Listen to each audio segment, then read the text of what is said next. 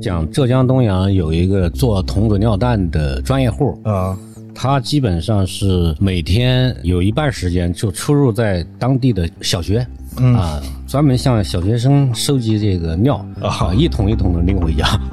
你比如说这个美国的这个天后级歌星啊，麦当娜，麦当娜也喝尿啊，麦当娜她不喝，但是她好像是用这个自己的尿来洗脚啊，还算正常啊，治疗自己的脚气这一类的病。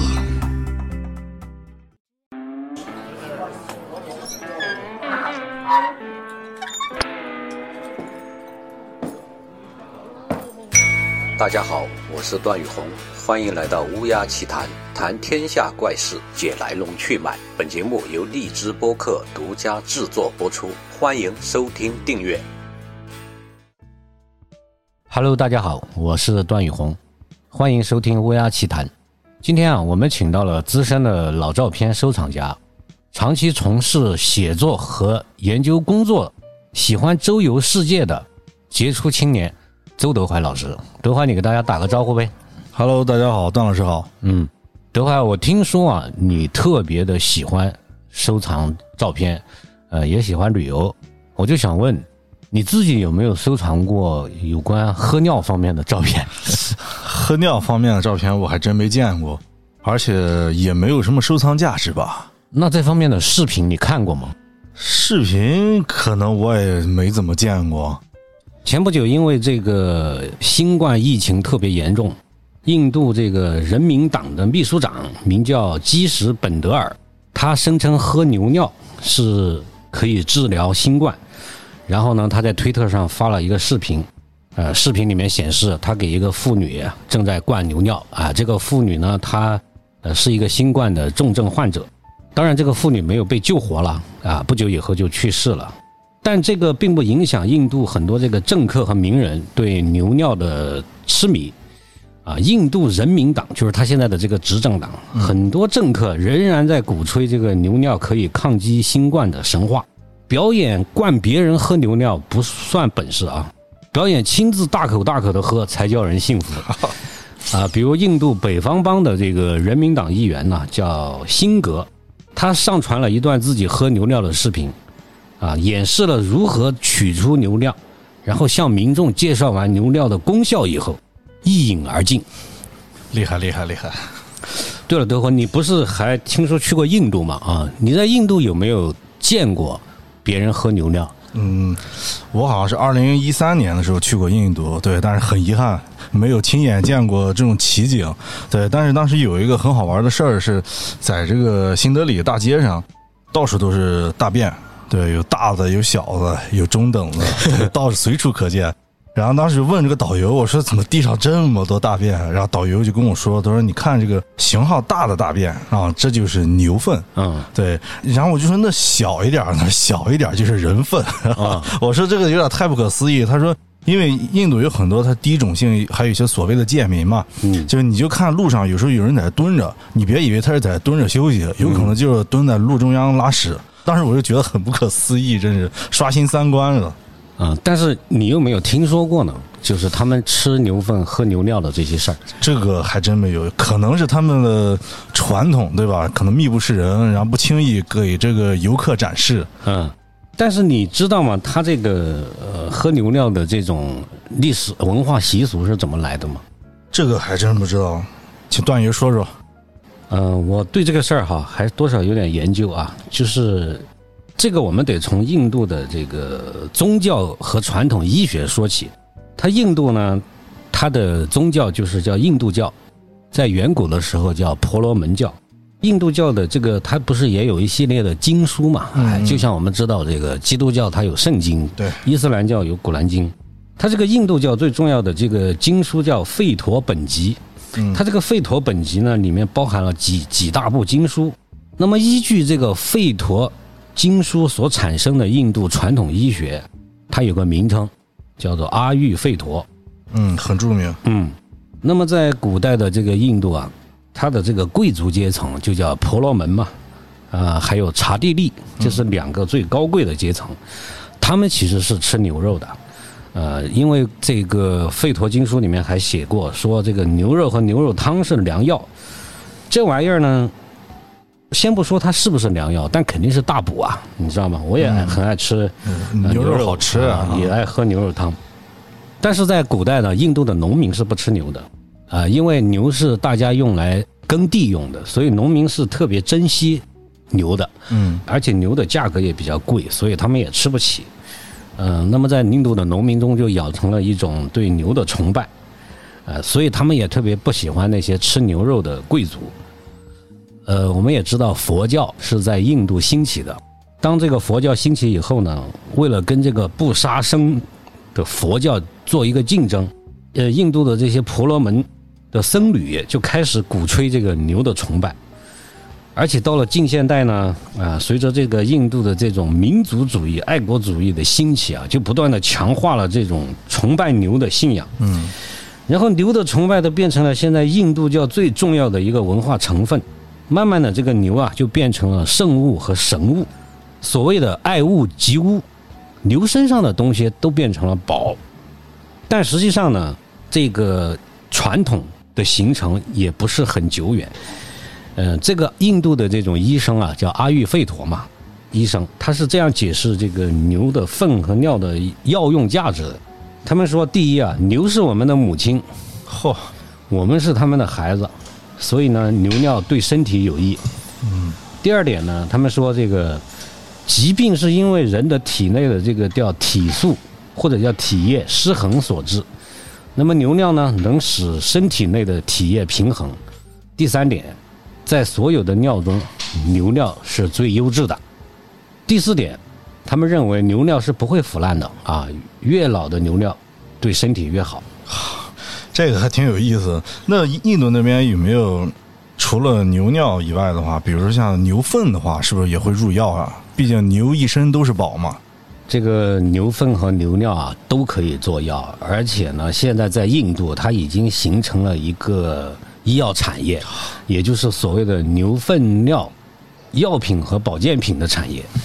啊，其中它最受欢迎的一种最顶级的保健品，它的名字还有点不好念啊，叫潘查加维亚。实际上，它就是由牛身上的五种东西制作的。嗯这五种东西分别是牛粪、牛尿、牛奶、嗯酥油、凝乳。啊，混合在一起，然后都好像就是取它的这个名称的第一个字母，就合成了这个单词，叫潘查加维亚。啊，这是非常贵的，嗯，原来如此。我刚听你说的这个，这都聊饿了的，因为我以为还有牛杂，对吧？平时咱们喜欢吃牛肚、牛百叶、牛大肠，对吧？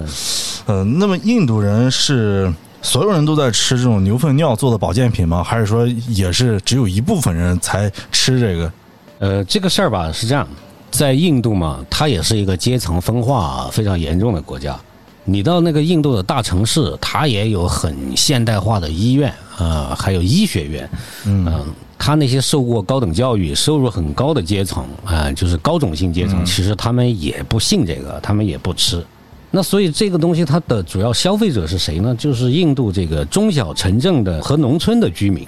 啊，这些人群它的特点是宗教信仰很浓厚，啊，受教育程度比较低，啊，经济条件也不是很好，啊，所以呢，他们愿意信这个。嗯，话说回来啊，这个印度人喝牛尿啊，因为前阵子上过很多新闻头条，所以其实多少大家都知道。嗯，但是我记得之前说这个中国人喝的人尿，因为好像我记得前些年经常上新闻，能在新闻上看见。嗯啊，呃，我想听一下段王爷聊一聊。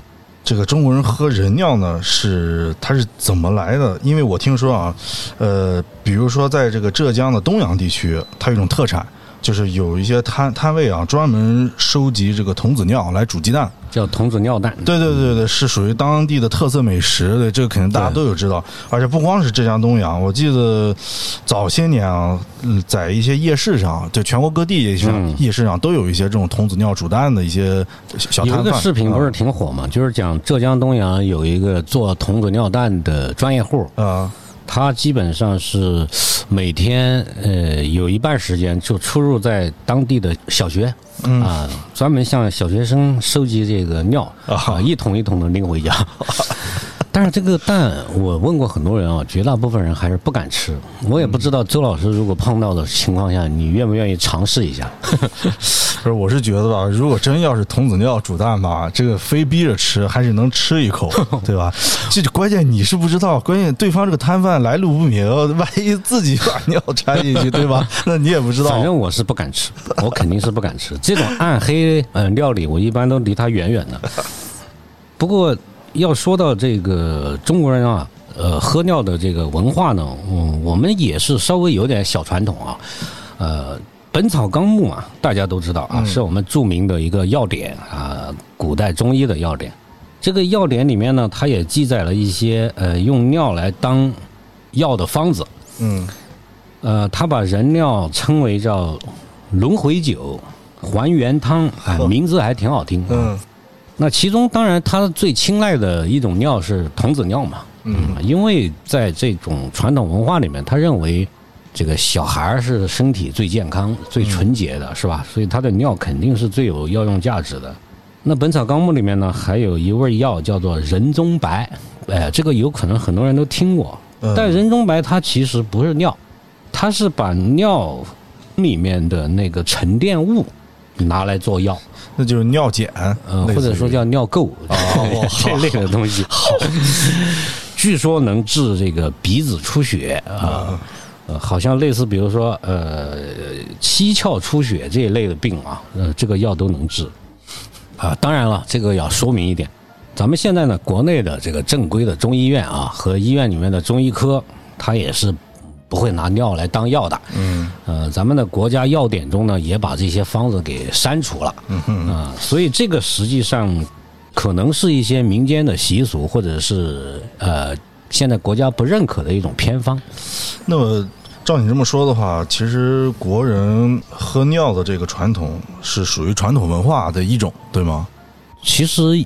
也不能这么说啊，其实当代中国还是真的产生了叫做喝尿一族的，啊，但是这些人喝尿的这个文化啊，其实跟我们的传统还真的关系不大，因为当代喝人尿的这个文化呢，嗯，也不光是中国才有，但是你要追溯它的这个起源，还真得是追溯到西方，嗯，它这个西方的这个传统西医。有一个派别叫做自然疗法派，嗯，他这个自然疗法派有一位医生，大概是在上个世纪初吧，啊，他名字叫阿姆斯特朗，他自己呢就开始去实施这个叫喝尿治病的方案，他给病人制定了很多这种就是喝尿治病的方案，然后给数千个患者，呃，实施治疗，到一九四五年呢，他就出版了一本呕心沥血之作。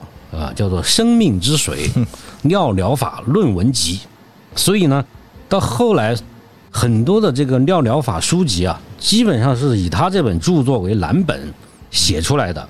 祖师爷啊，嗯，他在书中就称这个人的尿液是天然良药，具有神奇的力量，可以治愈贫血啊、牛皮癣啊、心脏病、哮喘、风湿等各种疾病。嗯。还有强身健体和延年益寿的功效。其实他这个，就从他开始啊，后来就在西方开始形成了一个小圈子，就是喝尿一族。嗯，有一些名人呢，也成了他的粉丝。你比如说这个美国的这个天后级歌星啊，歌后吧，啊，麦当娜，麦当娜也喝尿啊？麦当娜她不喝。但是他好像是用这个自己的尿来洗脚，啊，还算正常啊，治疗自己的脚气这一类的病。呃，然后呢，呃，英国有几位演员嘛，嗯，他们是承认的，他们长期饮用自己的尿来养生。嗯，然后这个喝尿的这个文化呢，它先是从西方传到了印度，因为印度本来喝牛尿就喝得很欢嘛，是吧？是是。然后，所以对这个人尿接受起来也不困难。这牛尿是不够喝了吗？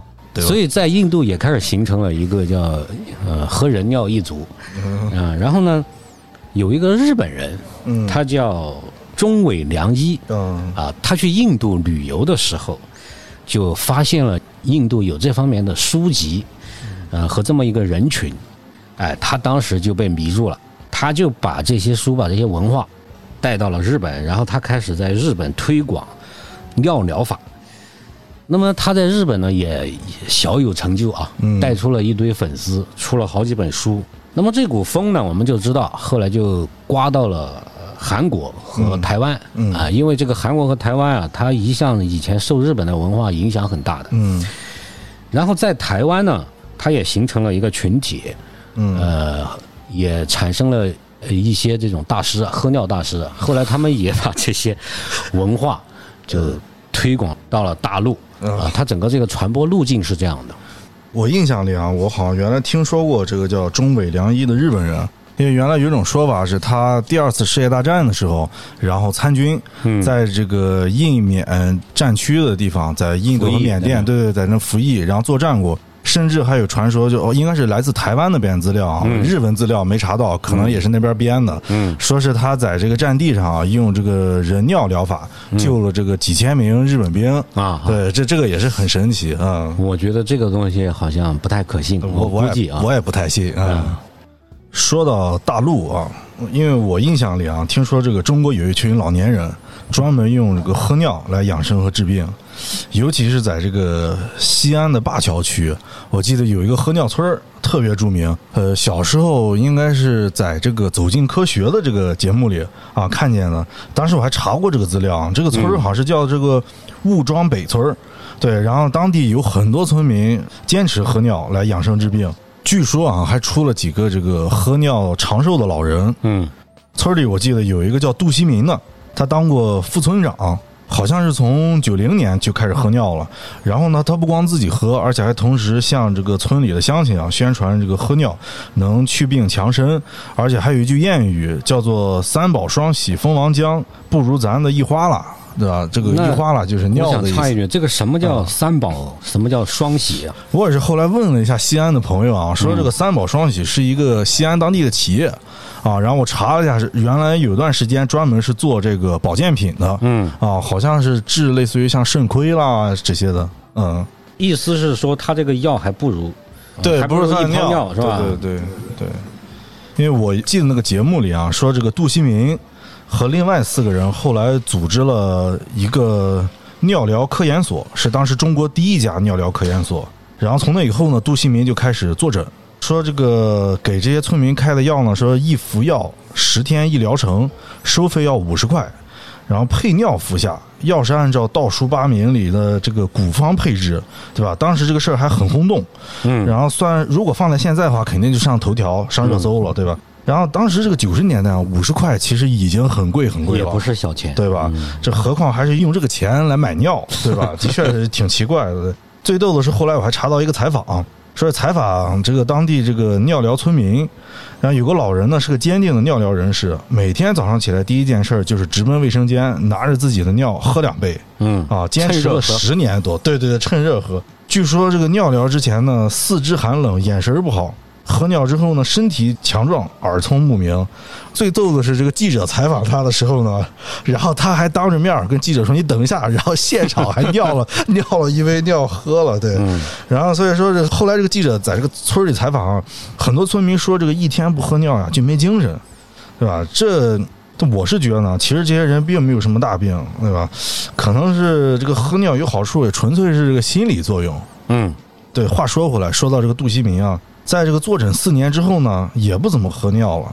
后来有人问他说为什么，他说后来还解释呢，说这个尿疗只是打个基础啊，只是打个底子，对，只是保持健康，没法保证长寿。看来这个想长寿，可能还要来点更狠的，对吧？比如说吃点米田共什么的。哦，像这个集体喝尿的事儿啊，貌似当年还真不少。我这还听说过，中国曾经有一个尿疗协会，不知道段老师听没听说过？啊，这个协会我听说过，其实我还写过一篇稿子呢，讲他们的这个协会的故事啊。哦，他这个协会是成立在二零零二年，嗯、还办了自己的网站，有办公室，定期召开学术交流会。嗯嗯、按照他们的宣传呢，这个喝尿是既古老又新颖的传统文化啊，不仅能治疗肝炎、肝硬化、中晚期肿瘤、抑郁症，呵，嗯、还能帮那些割过肺的肺癌患者长出新的肺。厉害啊厉害。这个协会呃一度还是挺受媒体关注的，以前。嗯，那最早在中国大陆这个推广尿疗的人是谁啊？能查到吗？呃，推广尿疗的其实呃人可能很多啊，但是最核心的或者说最传奇的，实际上只有两个。嗯一个是有中国喝尿大王之称的这个南京老人啊。啊，一个他叫朱景富嗯。啊，他自称是宋朝理学大师朱熹的第二十三代孙。厉害。啊，他说这个朱家祖传的喝尿秘方叫回龙汤，已经有二十一代人了。嗯。啊，他自己是从十三岁就开始喝尿的，但是其实，呃，我查过一些他的资料啊，最早的时候朱景富并没有想去推广自己的祖传秘方，嗯。其实也是到八十年代时候，呃，日本、韩国的这种喝尿文化不是传到了台湾嘛，嗯。然后很多这个台湾的相关的喝尿的书籍又传到大陆。这个朱景富老人呢，他好像就可能读了几本，就感到啊，呃，里面说的有一些喝尿的方法不太科学，茅塞顿开，然后他觉得自己啊应该亲自出山，就写了两本书。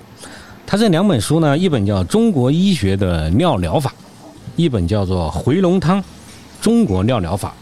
啊，它是我们这个中国大陆比较早的宣传尿疗系统性的著作。嗯嗯嗯，这听着这个挺神奇，感觉有点像那种喝尿的尿疗修仙小说一样。那这个朱锦富喝了这个，按照自己配方喝完自己尿之后，有没有成仙什么的？哦，成仙倒不至于，但是所有这些痴迷喝尿的人嘛，他们肯定是都是深信这个对身体是好的。你像朱景富，他就认为啊，这个尿液中含有数百种对人体有益的元素。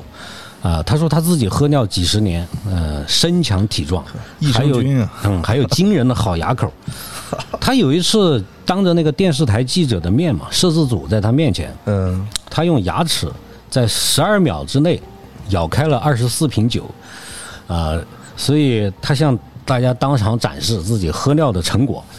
铁齿铜牙朱锦富，有一一九九七年的时候呢，呃，这个朱景富老人他还前往这个印度呃叫国，他那个是当地举办了一个叫世界首届尿疗大会，嚯，还有这种。二十五个国家六百多个代表参会，然后据说呢，朱老在那儿发了言，啊然后发言以后赢得了全场的掌声。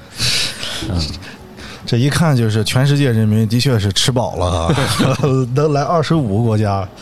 嗯，那么这个协会是这个南京喝尿大王朱锦富成立的吗？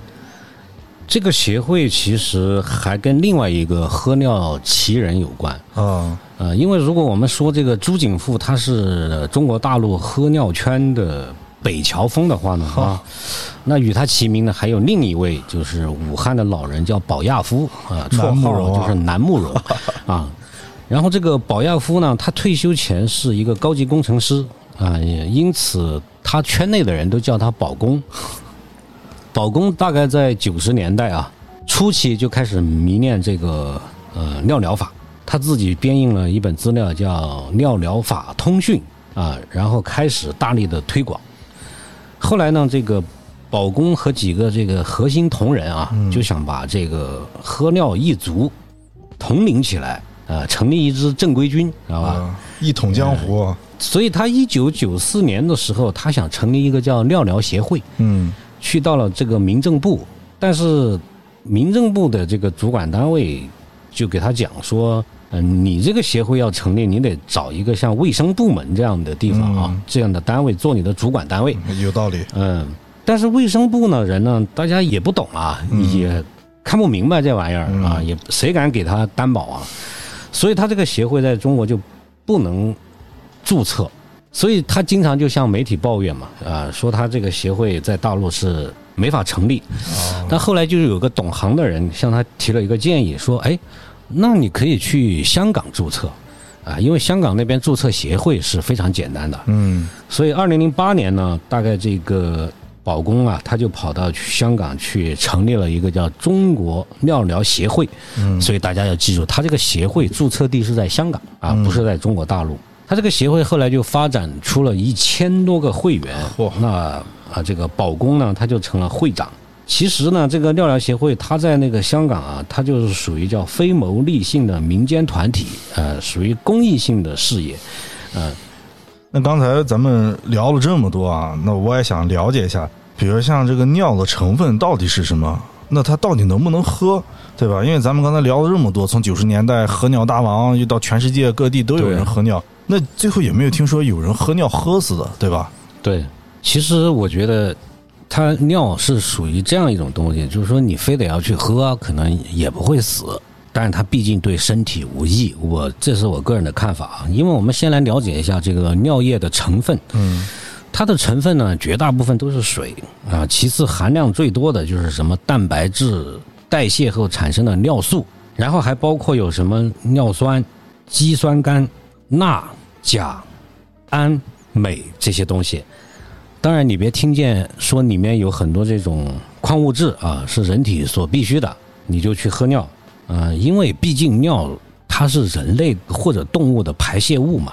如果它对身体这么好，还排泄出去干嘛呢？嗯，是因为我印象里啊，记得美国有个探险家叫艾伦·洛斯顿，他当时是在野外爬山的时候，然后坠落到悬崖底下，然后那个胳膊卡在那个石头缝里了。所以后来呢，他这个在求生过程中呢，就是靠喝自己尿，然后撑了这个一百二十七个小时，最后把自己胳膊砍断嘛，然后逃了出来。后来这个事儿还改编成了电影，很有名。对，所以说喝尿呢，其实在这个极端环境之下，的确可以维持一下生命，对吧？但是你要说是专门要是喝尿没事儿就喝尿的话，其实的确没这个必要，是吧？啊，然后听说这个在野外呢，如果说喝尿的话，它只能这维持一小段时间的生命周期嘛。嗯，所以说你要长期喝的话，可能就会越喝越咸，或者最后会脱水，对吧？对对对，嗯。那么话又说回来啊，咱们聊这么多，那这个尿疗到底真的有效吗？对吧？如果没有效的话，为什么会这么多的人长期饮用？对吧？还非常的痴迷，声称有效，是他们真的傻呢，还是说，对，真的有效是吧？嗯。其实我感觉哈，就是说这些这些人呢，他可能是一种心理暗示作用，因为这个现在的医学上有一个概念叫做安慰剂效用。嗯嗯，什么意思呢？就是说啊，你把得了同一种病的人，假如你找一千个样本，把他们分成两组。一组给他们用的是真药，一组给他们用的是假药。嗯，啊，很多次试验数据已经证明了，就是那些即便是服用了假药的人，他也有很大一部分人说他取得了好的效果。啊，因为他是他的主观感受嘛。因为有一些病，实际上你不去做化验，不去验尿验血，或者是去拍片，你是看不出来他到底有没有改善的。嗯，他但是他的心理可以认为自己改善了。嗯嗯。所以我就觉得这个还是不能相信啊。嗯，这网友说啊，尿本身是有很难闻的气味，都不会愿意喝的。尿疗协会的目的呢，主要是为了推销自己的七味果精、蜂胶素和五行蔬菜汤等尿疗伴侣。这我也是第一次听说啊，当时查资料发现呢。那这么说的话，会不会这其实背后也是有一些商业的一些，对吧？商业推动、商业利益是吧？所以我说啊，喝尿固然。它可能有人的愚昧的因素啊，呃，但是对于很多推广者来说呢，肯定还有商业利益的驱动，所以我觉得作为普通人，就看你傻不傻，愿不愿意被割韭菜啊。所以我们觉得呢，就是最好多去了解，多增长见识，呃，不要被割韭菜。嗯。那其实刚才说到，像喝尿的是从美国传到了日本，日本又传到了台湾，应该是从美国传到了印度，印度再传到日本，日本到韩国，再到台湾，然后再从台湾到了中国大陆。因为刚才听这个路线，其实很熟悉。我记得前些年大火的酵素，好像也是这个套路，对吧？对对。美国传到日本，日本玩剩下之后传到台湾，对。台湾玩剩下之后，然后又被大陆游客。其实我们当代的很多现象，你比如说像这个电信诈骗啊，呃，还有这个魔鬼培训啊，还有很多传销，就是那种带有洗脑式的传销。它的起源其实都不是在中国，嗯，呃，很多都是在美国，嗯，而且它的传播路径也大致遵循着从美国到日本、台湾，嗯，到中国大陆这么一个路径，嗯，所以我们啊，可以再关注一个现象，就是炒作文化。啊，下一期呢，我们给大家聊一聊这个炒作，讲述怎样把屎炒成黄金这样的案例。哈哈，越来越有意思了。好了，今天的话题就到此为止。我们感谢周老师来到我们的乌鸦奇谈做客。嗯，我们下期再见。谢谢段老师，下次再见。